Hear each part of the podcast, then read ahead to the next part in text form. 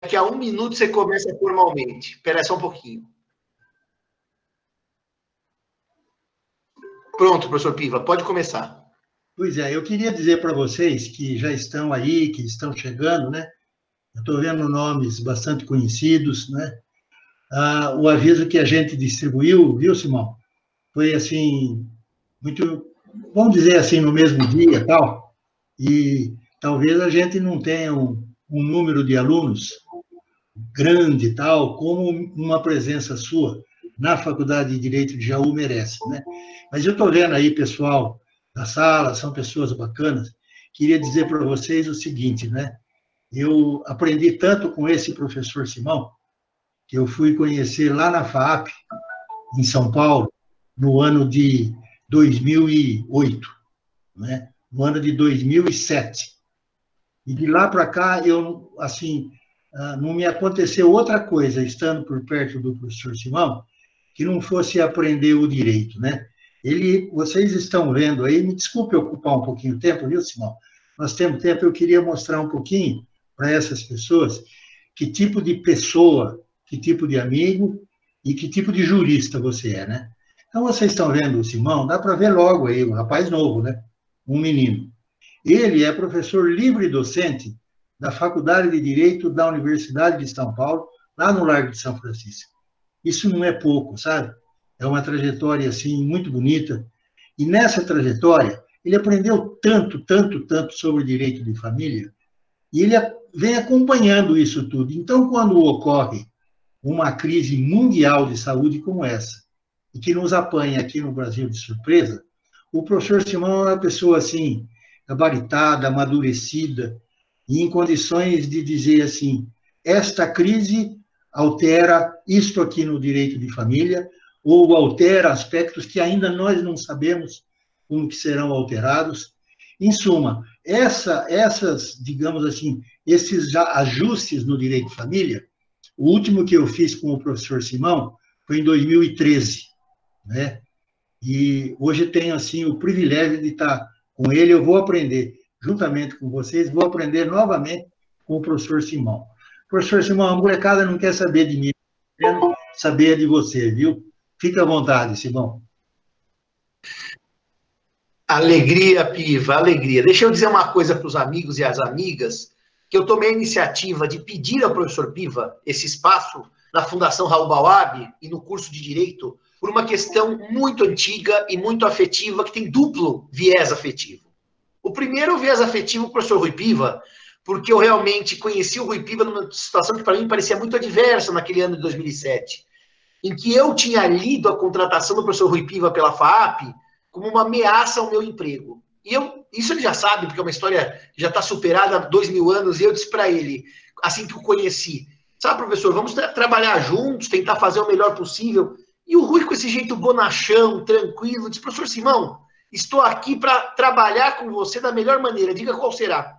E eu tomei um susto com essa generosidade de caráter do professor Piva, com essa gentileza do professor Piva, e, e, e, aquilo que seria, em tese, uma ameaça, se tornou uma amizade fraterníssima. Uma coisa que, que assim, superou em muito a sala de aula da FAP, e eu tive vários momentos de alegria enorme ao lado do professor Piva em várias situações. O professor Piva criou uma revista jurídica lá em Manaus, da FAMetro, e foi uma revista jurídica que conseguiu uma nota máxima para a instituição. Então, assim, o que era uma apreensão se tornou uma amizade fraterníssima. Esse é o primeiro motivo de alegria, está falando da Fundação Albaob. O segundo motivo que eu não posso falar muito, se eu falar muito eu vou começar a chorar, porque eu sou manteiga derretida, é que a minha família é toda de Itapuí. Itapuí é o berço dos meus avós. Quando vieram do Líbano, o meu avô foi para Itapuí, depois se casou com a minha avó no ano de 1946 e minha avó foi para Itapuí também. E a Fundação Raul é de primos nossos de terceiro grau. É, então, é assim, é uma questão muito afetiva que eu tenho com Bauru, com Jaú, que eu tenho com a Fundação, e assim, é uma pena que minha avó não está viva, nem minha tia Vânia, que morava em Itapuí, está viva, para verem eu dando uma aula na fundação. Infelizmente, Piva, demorou demais para eu conseguir dar uma aula na fundação. Precisava ter dado essa aula antes, com os meus avós vivos. Mas fazer o quê? A, a hora que a gente pode, a hora que a gente consegue, a hora que a gente tem essa chance é agora e não ontem. Então eu agradeço a você esse momento de profunda emoção que é falar com os alunos da fundação. Eu não podia deixar, viu, Piva, dando live para o Brasil inteiro, falando com todo mundo no universo, de falar com você. Porque nós temos um trabalho de, família, que já fizemos, com muito sucesso, e você está à frente agora da fundação, que é um curso, enfim, que para mim é uma extensão do meu coração, da minha família. Então, eu estou muito, muito feliz hoje de falar com você e falar com seus alunos. A dinâmica nossa é a seguinte: nós já temos aí quase 40, 30 pessoas participando, eu queria pedir aos alunos que fossem mutando sempre o microfone para que não haja ruído. Eu vou conversando com o professor Rui. Vocês podem sim lançando perguntas aí no chat. Eu vou lendo. Eu tenho essa, esse hábito de ler as perguntas simultaneamente. E eu e o Rui vamos conversando sobre elas. Se tiver alguma coisa que quiserem deixar para falar ao final, falamos ao final sem nenhum problema. É isso, professor Piva. Tem alguma outra recomendação ou podemos começar nosso bate-papo? Não, professor, o senhor é que sempre me recomenda, viu? Fica à vontade, a condução é sua, diz como você quer fazer, porque, como eu disse, sim, o pessoal está assim querendo é te ouvir mesmo, né? E ah, eu vou participando assim. tá, tá bom? Perfeito. Então vamos conversando. Eu produzi um artigo, meus amigos e minhas amigas. Foi um artigo que eu publiquei no site do nosso IBDFAN, do Instituto Brasileiro de Direito de Família, e quem quiser depois, vai estar no meu Instagram, JF Simão. Depois eu dou os detalhes para vocês. Mas é, para quem quiser ler o artigo, em que eu tive, sinto eu, uma verdadeira felicidade, professor Piva, de chamar as realidades de realidade A, realidade B e realidade C. Foi uma inspiração que eu tive para dizer que a realidade A acabou no dia 13 de março. E por que, que é importante eu falar dessa realidade A que acabou no dia 13 de março? E por que no dia 13 de março? Porque na semana seguinte as faculdades praticamente todas fecharam, as aulas presenciais, as aulas físicas, e viemos para casa, estamos estudando de casa. Então, por que é importante falar dessa, realidade A? Primeiro, que foi uma realidade longeva, uma realidade festiva, uma realidade eufórica. Era uma realidade de um jogo de relações humanas que eu batizei de ganha-ganha, porque havia espaço para todo mundo ganhar. Não era aquele jogo de soma zero que para um ganhar o outro tem que perder. Era um jogo que havia um espaço porque havia uma economia em ascensão, porque havia um direito estruturado em bases sólidas de ganha-ganha. E nesse jogo de ganha-ganha, as questões jurídicas, elas acabavam ficando relegadas àquelas máximas que sempre ouvimos no dia de família, melhor interesse da criança, direito dos contratos. O contrato tem que ser cumprido, porque afinal temos hoje uma lei da liberdade econômica que exige o cumprimento dos contratos. É, no campo do direito de propriedade, função social da propriedade, tudo corria muito bem e parecia para nós que tinha razão aquele é, filósofo israelense da Universidade de Tel Aviv, o Yuval Harari, que hoje talvez, na minha opinião, seja o filósofo mais interessante de se ler, porque ele é um grande pensador do século XXI, em que o Harari dizia basicamente o seguinte no seu livro chamado Homo Deus. O século XX debelou de maneira sistêmica os três males que assomam a humanidade desde que ela é humanidade: a guerra, a peste, que são as doenças, e a fome. E dizia o Harari nesse livro chamado Homo Deus, também para quem quiser indicação, está lá no meu Instagram, JF Simão. Dizia assim o Harari, Piva: Olha, existe guerra? Existe, mas é localizada. Existe fome? Existe, mas é localizada. Existem doenças como o ebola? Sim, mas o ebola está na África. Eu lá estou na África, eu estou aqui em Israel, o Piva está em, em, São Paulo, o Donald Trump está tá nos Estados Unidos. Então, os males estão debelados. E se os males estão debelados, o que, que resta a nós agora como espécie, Piva? A busca da felicidade. A busca da felicidade. Essa é a máxima do Harari. A gente abandonaria, Piva, esse nosso lado puramente humano e nos transformaríamos no Homo Deus. E esse Homo Deus é um, um homem que é hedonista. Ele busca o prazer a qualquer custo. Ele busca a felicidade a qualquer custo. Não basta um celular. Tem que ser o último iPhone que a Apple lançar e no dia seguinte ao lançamento. Não basta ter um relógio, tem que ser o último Patek Philippe lançado na Suíça. Então, esse homodeus é um, um homem que volta-se à felicidade. E daí esse homodeus, Piva, ele tem um debate jurídico que nem sempre é algo absolutamente relevante. O debate sobre as portas dos banheiros e o uso pelos transexuais, que no fundo, no caso Laerte, ele era um sujeito travestido com roupas femininas, tomou uma dimensão que ocupou um espaço no debate.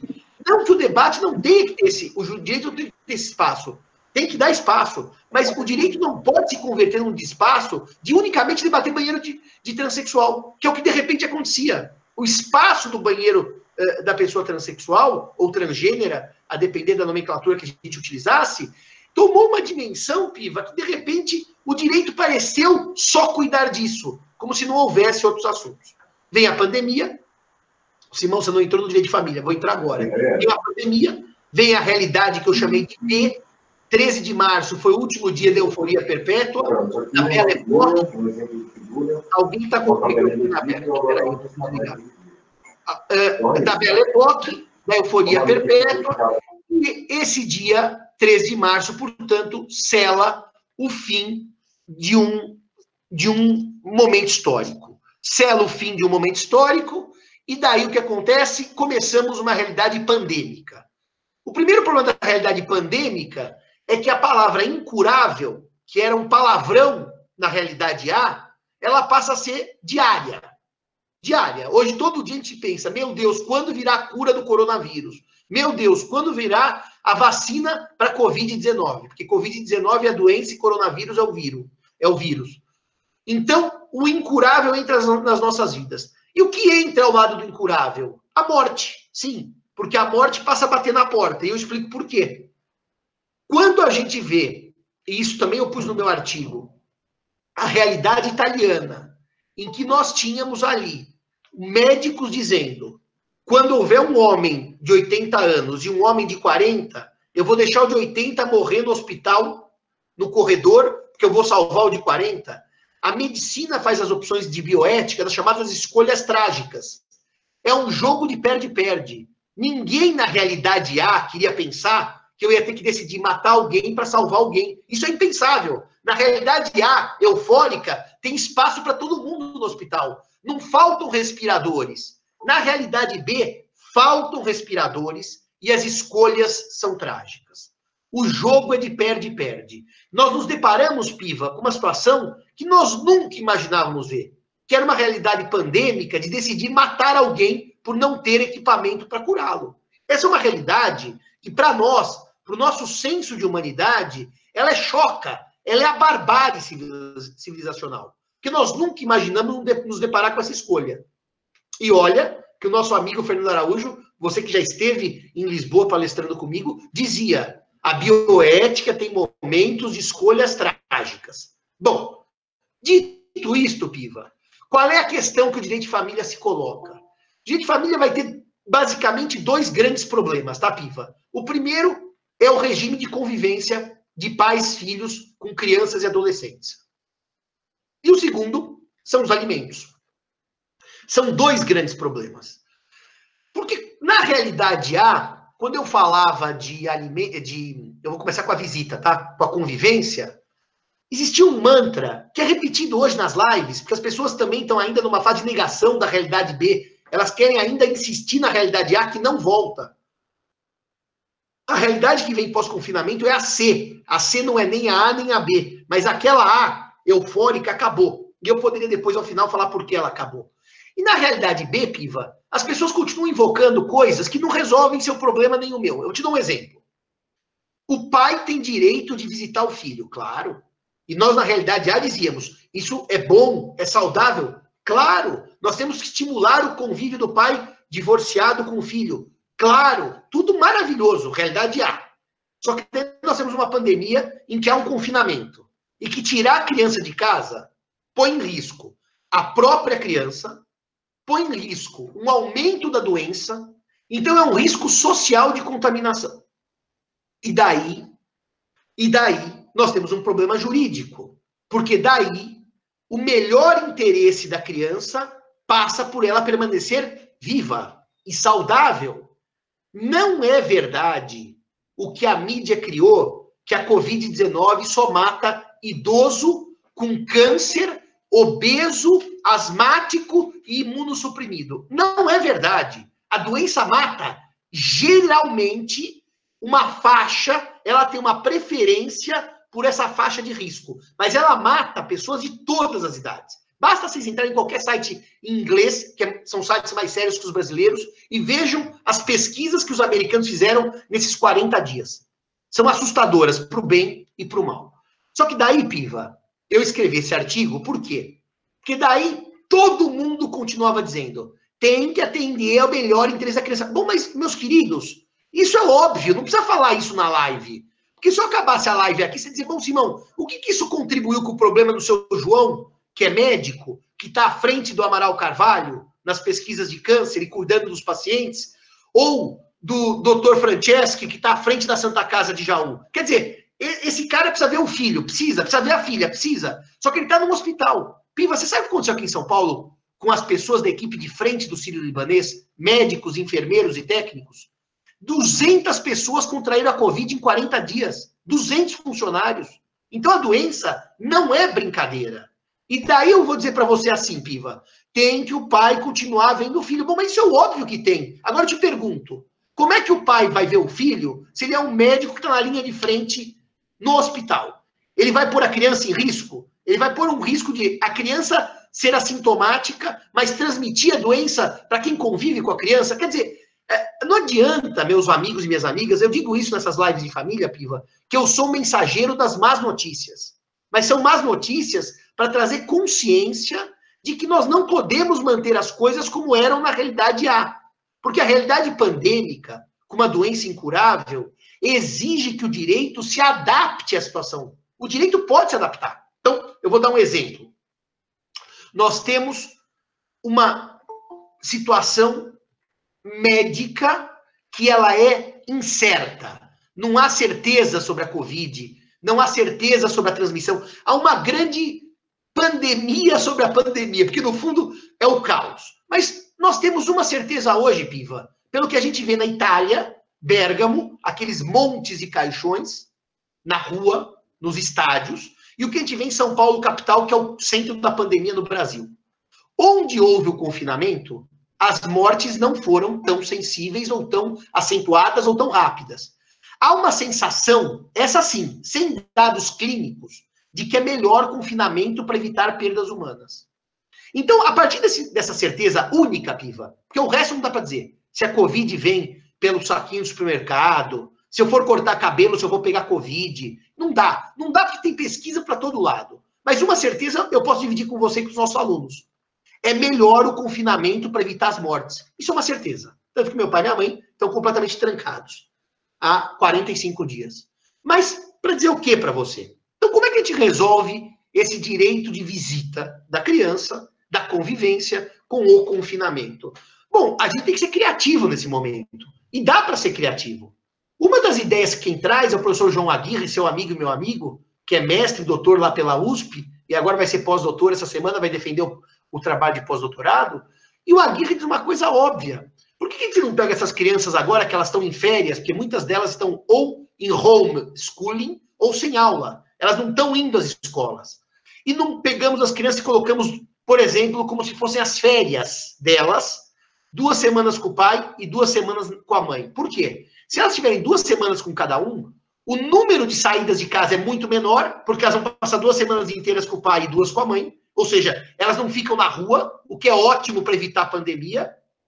Dois, elas não sobrecarregam eventualmente a mãe, que está em home office, em trabalho remoto, e de repente tem as crianças o tempo inteiro com elas em casa. Então, isso seria bom para aliviar o fardo da mãe.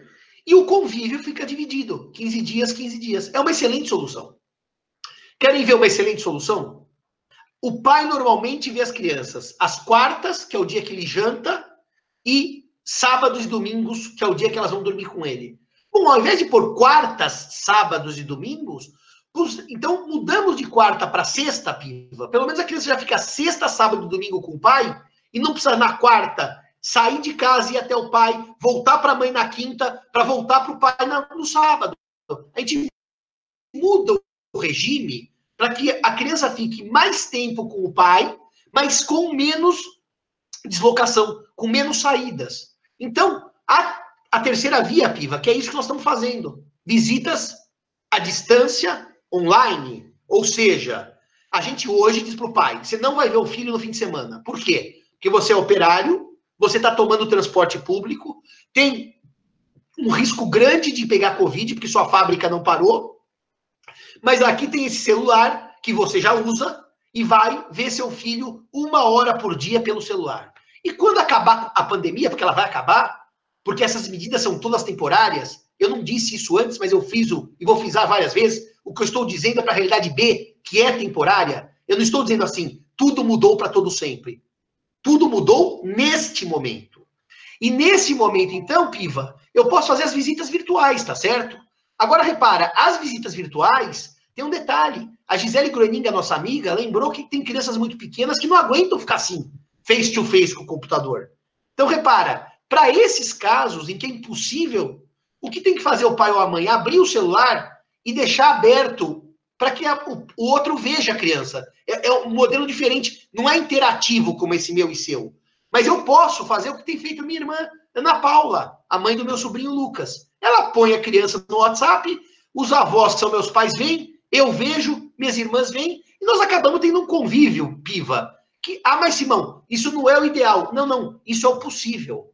Porque em tempos de pandemia, a gente tem que pensar no convívio possível. E nos tempos de pandemia, o raciocínio não tem que ser como é que fica o melhor interesse da criança. Tem que ser como é que fica viva a criança. E como é que ela fica viva? Evitando deslocamento e evitando contágio. Ah, mas Simão, mas a mãe ou o pai vão perder. É, meus amigos, eu comecei dizendo que o jogo agora é de perde-perde. O jogo de ganha-ganha acabou dia 3 de março. Agora é a hora de lembrar da Itália com a escolha trágica dos idosos morrendo nos hospitais. Não é uma realidade gostosa como era a. A era festiva, a era cheia de emoção, a era tudo podia, a era busca. Bom, eu dou um exemplo do Simão que vos fala, e o Piva vai entender. Na realidade, a eufórica, eu já teria voltado de Portugal agora em abril, e já estaria ainda em junho. E não vai ter Portugal nem em abril nem em junho, porque não tem nem passagem. Estão vetados os voos. Então a realidade B é uma realidade de perdas, para evitar a perda maior, que é a perda de vidas. Por isso que eu estou preso em casa. Por isso que eu não consigo ir até a padaria comprar meu pãozinho. Eu perdi o direito de pegar o meu livro, pegar o meu livro e ir até um café tomar um livro e ler o Código Civil. Perdi esse direito. Então, são perdas temporárias, são perdas momentâneas. Isso vai passar. Só que nesse momento das perdas, negar a realidade A a B, que é atual, e continuar com a realidade A, é um desserviço. Porque daí eu vou ter, ter que te fazer uma pergunta, Piva. Imagine os avós que têm direito de visita. Os avós paternos, porque a mãe da criança não quer deixar a criança ver os pais do ex-marido, do ex-companheiro. E eles ganharem é, em juízo o direito de visita. Como é que eu vou tirar dois idosos com 88 anos de casa para exercerem visita da criança? Como é que eu vou pegar uma criança que é um potencial transmissor da Covid. As pesquisas dizem isso, que ele pode não ter o bebezinho, a criancinha, o adolescente, mas ele pode estar transmitindo. E vamos tirar aquela criança e aquele adolescente e pôr na casa dos avós, que são grupo que constitui um grupo de risco. O meu sobrinho Lucas está sem ver a minha mãe e o meu pai, que são os avós dele, há 45 dias. E ele tem seis meses. E minha mãe chora só que chora sabendo que é uma escolha trágica que entre o convívio físico com meu sobrinho e a preservação da saúde do meu pai e da minha mãe, nós vamos ter que optar por não deixar o convívio físico. Percebam, meus amigos e minhas amigas, que assim, a palestra aqui é chata, entre aspas, porque eu não consigo dar uma solução para deixar todo mundo feliz. Eu vou deixar ou um feliz e um infeliz, ou todos infelizes. Porque é um momento de escolhas trágicas. É verdade que eu posso compensar, Piva, esse momento com o futuro. Pensando o seguinte: se os avós não tiveram a visita hoje, para protegê-los por causa da pandemia, no futuro eles vão ter essas visitas compensadas. Sabe aquele esquema do das obrigações? Menos com mais, zero a dívida? Quem está devendo aqui compensa no futuro e fica todo mundo zerado? Então nós podemos sim, de futuro, Piva, termos um ajuste destas situações. Hoje não dá. Hoje o jogo é de perde-perde. Eu basicamente queria dizer isso sobre o convívio e as visitas. Eu daria a palavra ao amigo, porque depois eu vou mudar de tema na live, eu vou falar um pouco de alimentos e a questão da revisão das pensões alimentícias e a prisão do devedor de alimentos. Então, eu daria a palavra ao professor Piva para suas ponderações. Muito bem, Simão. Ouvi atentamente. Eu, eu não sei se aparece aí para você, se tem alguns dos nossos alunos que desejam, assim, fazer uma pergunta. Eu não sei se eles fariam oralmente ou vão digitar a pergunta. É, tá aparecendo aí, Simão? Normalmente, para evitar microfonia, eu peço que eles façam aqui por escrito. Eu estou olhando, por nós escrito. temos 47 pessoas, na, 48 pessoas na sala e não há perguntas. Mas vocês, por favor, os alunos e as alunas, os presentes, podem digitar aqui que eu terei maior prazer em responder, ou agora ou ao final. Mas se vocês digitarem agora também, eu depois ao final volto no chat e vejo o que vocês perguntaram, tá? Então aqui está franqueada a palavra, por favor, façam por escrito para evitar o problema de microfones. E com a palavra, professor Piva, para suas observações. Ok. Bom, deixa eu registrar assim a minha satisfação de eu estou vendo aí quem está na reunião, vai aparecendo os nomes, eu vou falando, oh, que bom, fulano está aí, fulana está aí, legal, né? Simão, isso tudo que você disse, né, uh, é, é, muito interessante, é muito importante, quer dizer, você tratou da questão da guarda, né? E, evidentemente, você vai tratar em seguida, quando você fala de dinheiro, você vai tratar dos alimentos, quer dizer, isso vai ficar alterado, né? Então, eu gostaria de ponderar para os nossos alunos, e o professor Simão é um craque nisso aí, não é? É assim, o direito, e nele incluído o direito de família, sempre encontra uma maneira de se ajustar à realidade, de se ajustar àquilo que as pessoas da sociedade, entende, querem ou o que as pessoas da sociedade precisam, né? Lá na nossa faculdade, lá no Largo de São Francisco, surgiu a pessoa assim, o jurista que criou essa dimensão do direito que permite a ele se ajustar a essas situações, né? Então, vocês devem se lembrar lá no primeiro ano, ou no decorrer do curso de vocês, disseram já a respeito dessas três dimensões do professor Miguel Reale, não é? Que foi meu professor, hein? Olha só. Não o filho, o pai, né? Foi meu professor. Então, essa dimensão do valor, quer dizer, o direito passou muito tempo sendo assim entendido como uma previsão legal e um acontecimento para ver onde que o acontecimento se enquadrava na previsão legal, ou seja, duas dimensões, né? Com essas duas únicas dimensões, nos dias de hoje de pandemia, quer dizer, um regime de exceção desse, seria muito difícil o, o direito encontrar um espaço para acolher, ah, digamos assim, possibilidade de decisões, de atitudes coerentes, ajustáveis à situação.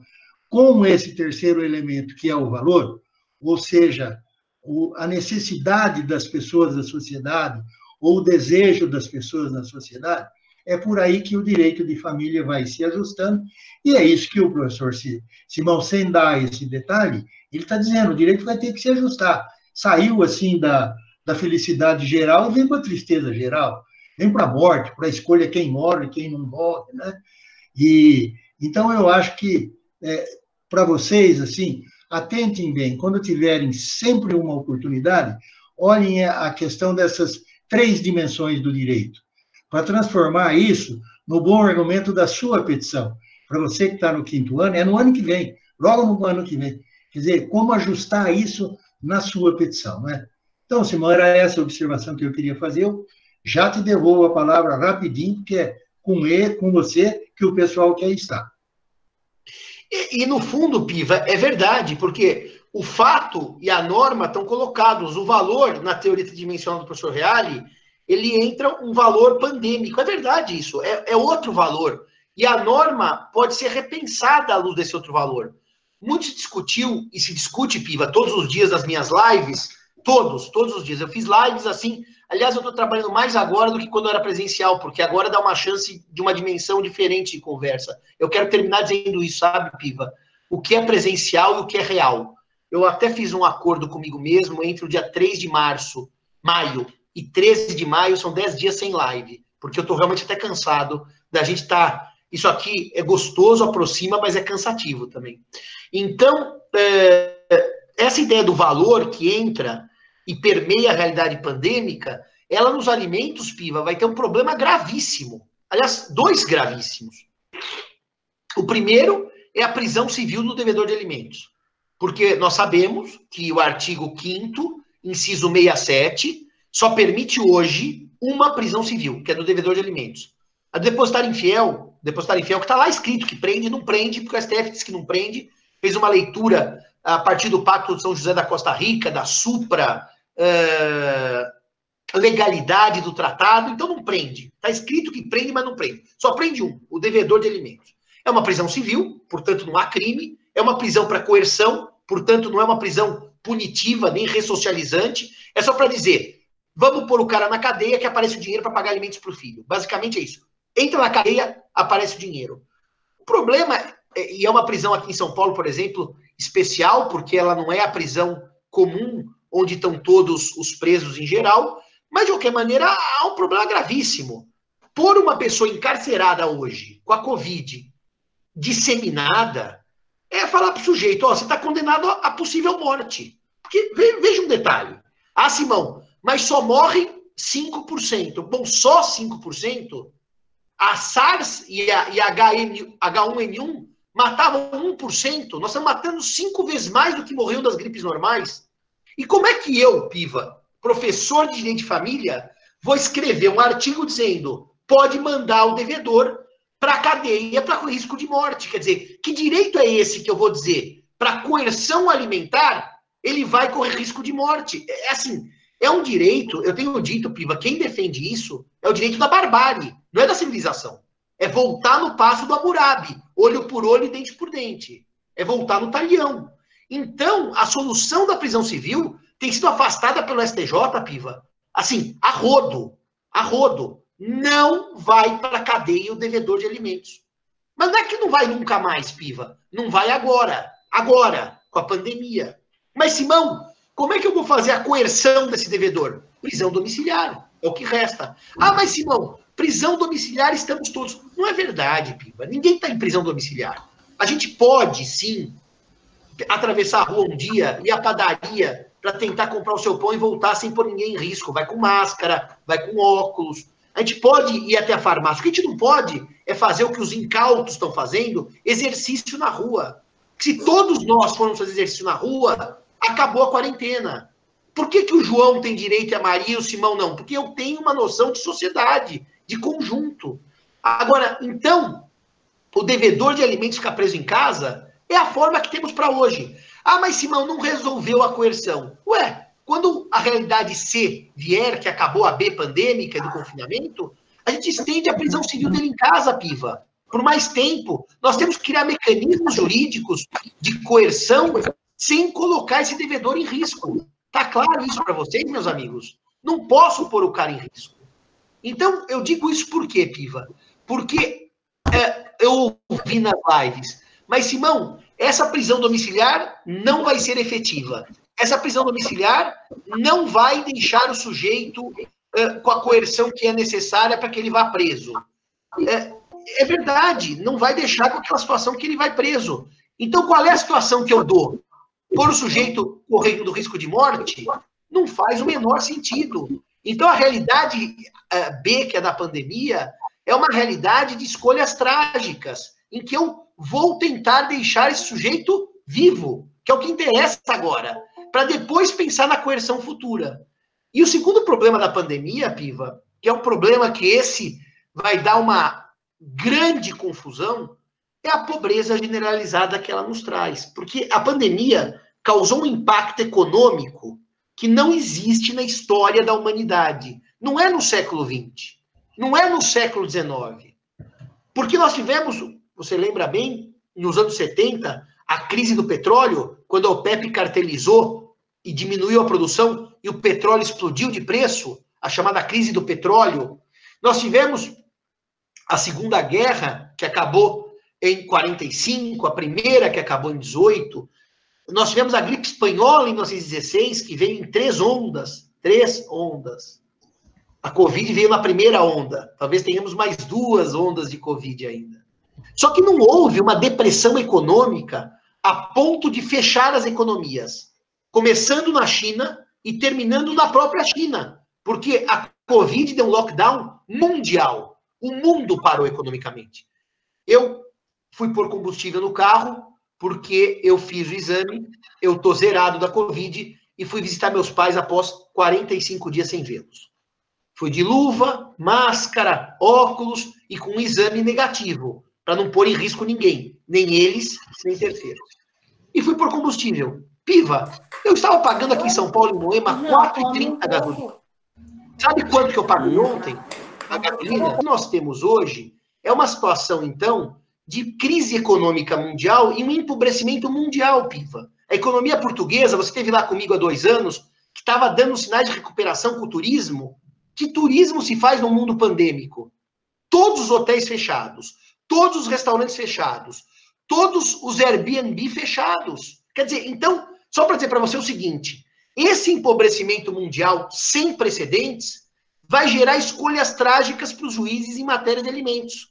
E por que escolhas trágicas para os juízes em momentos de, em momento de alimentos? Porque eu vou ter o pai mais pobre e a mãe mais pobre. Ou o pai desempregado e a mãe desempregada. E como é que eu faço isso, Piva? Como é que eu faço a escolha do valor dos alimentos. Ah, Simão, existirão pessoas oportunistas. Eu quero alertar a todos que há pessoas oportunistas do mal que não tiveram rebaixamento de renda e já não querem pagar pensão para filho. Ou seja, os oportunistas da pandemia. Mas os oportunistas são punidos de maneira clara. Basta que o juiz manda abrir as contas. O senhor está dizendo que não pode pagar pensão para seu filho porque o senhor foi mandado embora. É, eu fui mandado embora, não posso pagar pensão para o meu filho. Será que você não pode porque você foi mandado embora? E se eu fosse executivo de uma grande multinacional e tivesse 30 imóveis de aluguel? Eu fui mandado embora, mas eu não perdi dinheiro. Então, é, não é assim. Quem é mandado embora não pode pagar pensão. Esse é um erro. O segundo erro, Piva, é assim: eu tive diminuição na minha carga, eu também não posso pagar pensão. Ué, mas eu posso ser um homem que, que tenho um poupador e que eu tenho dinheiro no banco a rodo. Então não é verdade que todo mundo que está desempregado com carga reduzida não pode pagar os alimentos. Mas é verdade, Piva, que muita gente não vai poder pagar os alimentos. É verdade que o empobrecimento geral vai gerar uma perda da qualidade de vida daquelas crianças. Por quê, Piva? Com o pai e a mãe com salário reduzido, com o pai e a mãe com menos dinheiro no banco, é verdade que aquelas crianças, aqueles adolescentes, vão ser vítimas da pandemia econômica. Ou seja, no jogo de perde-perde, o juiz tem que ter uma sensibilidade, Piva, para tentar, nas suas decisões, reduzir as perdas. Não tem mais um ganha e um perde. Isso quer dizer, Piva, que quando o pai disser estou desempregado, quero uma liminar para pagar 30% a menos, 40% a menos, 50% a menos, o juiz terá que exigir dele mais do que o argumento estou desempregado. É uma transparência nas relações. Aliás, a realidade B é uma realidade das transparências. Porque se as relações não forem transparentes, o juiz deve decidir contra aquele que se nega a ser transparente. Eu dei um, eu escrevi um artigo agora sobre uh, contratos na pandemia, um artigo sobre locação na pandemia. Esses meus artigos têm sido citados pelos juízes do Brasil todo. Outro dia me mandaram uma decisão lá de Jabotão dos Guararapes, comarca vizinha Recife, do juiz me citando, em locação, que não é o tema da nossa conversa, mas só para dar uma noção do que eu quero dizer, é necessário que haja transparência. Esses nossos alunos, nossos alunos amanhã estão nos escritórios advogando. Amanhã são estagiários, assessores de juízes, desembargadores. A realidade B é pautada pela transparência. Se não houver transparência, o juiz vai julgar contra aquele que não foi transparente.